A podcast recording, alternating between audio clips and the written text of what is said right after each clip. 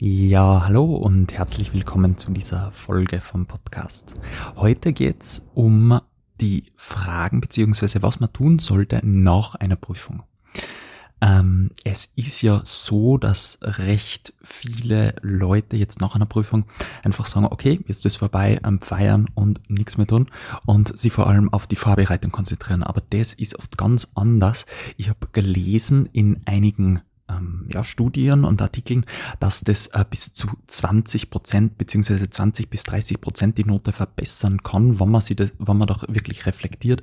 Vor allem natürlich, wenn man dann an den gleichen Lehrer hat, beziehungsweise ein ähnliches Fach wieder lernt für die nächste Prüfung. Da ist natürlich sehr, sehr effizient und ich mache das auch mit, ähm, ja, dass ich mir einfach ein paar Fragen aufschreibe und und die dann immer beantworten nach dem Test und wenn ich dann für den nächsten Test sozusagen dann wieder lerne und weiß nicht, wo ich starten soll, dann kann ich mir einfach die Fragen, ähm, ja, kann ich mir wieder herholen und schauen, was ich mir das letzte Mal da gefragt habe, was für Antworten ich gegeben habe und dann weiß ich genau, auf was ich mich fokussieren muss. Und ähm, ja, das ist dann halt wirklich dann die, die 20 Prozent auf die 80 Prozent des Resultats bringen. Und das ist dann genial, weil ich weiß nicht, bei mir ist es oft so, dass ich mir denke, hm, ist das jetzt wirklich äh, nötig, das zum Lernen, weil ich dann trotzdem oft recht faul bin.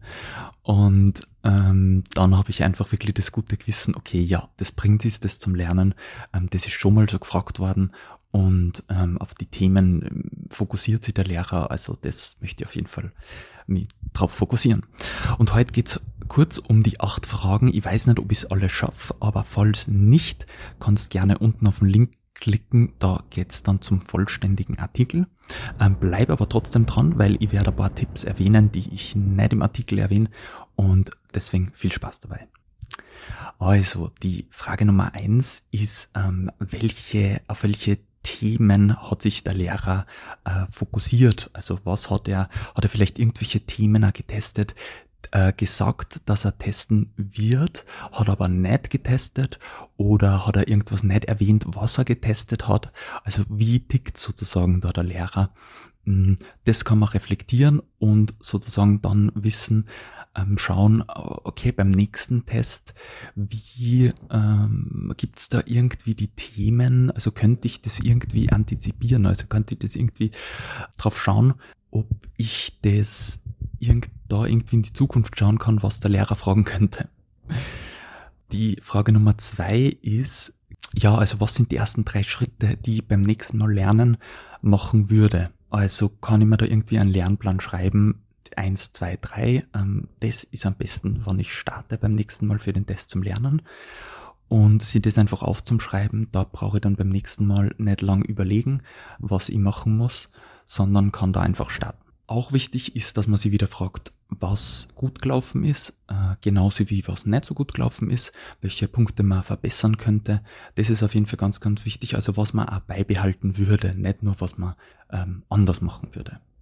Und wie ich schon gesagt habe, was ähm, das Pareto-Prinzip, also wie hoch also was waren die 20 Prozent, die ich investiert habe, die 80 Prozent des Resultats braucht haben vom Lernen her, also von, von der Lernweise, wie ich gelernt habe, also ob ich mir was durchgelesen habe oder ähm, was angehört habe oder auf was ich mich fokussiert habe, das finde ich auch noch sehr, sehr wichtig und ähm, da kann man auch noch mehr, also sehr viel Zeit sparen. Auch vielleicht, was für ein Material man zur Prüfung mitgenommen hat, also was hätte man da besser tun können.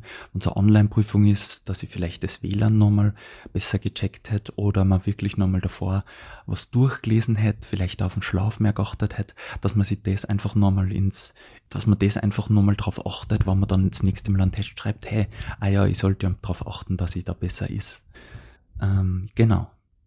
Und ja, auch dass man sich natürlich konzentriert, äh, wie man, also wie das Mindset war, äh, wie man die Fragen beantwortet hat bei dem Lehrer. Also soll ich da eher darauf achten, dass ich die Fragen beantworte nach Gefühl oder soll ich da eher die auswendig gelernten ähm, Sachen hinschreiben? Wie bekomme, wie habe ich mehr Punkte bekommen? Ähm, da ist natürlich auch so wichtig anzuschauen, wie, wie vergibt der Lehrer Punkte und ähm, wo vergibt er vielleicht dann weniger Punkte. Und ja, genau, also da einfach wirklich zu reflektieren und sie dann auf das einzustellen, da spart man sich so, so viel Nervenzeit und Energie. Und ich hoffe auch, dass dir das weitergebracht hat. Schau auf jeden Fall auf dem ähm, Post vorbei. Und sonst wünsche ich dir noch, äh, ja, dann einen ganz einen guten Rutsch ins neue Jahr und wir sehen uns dann 2023. Ciao, ciao.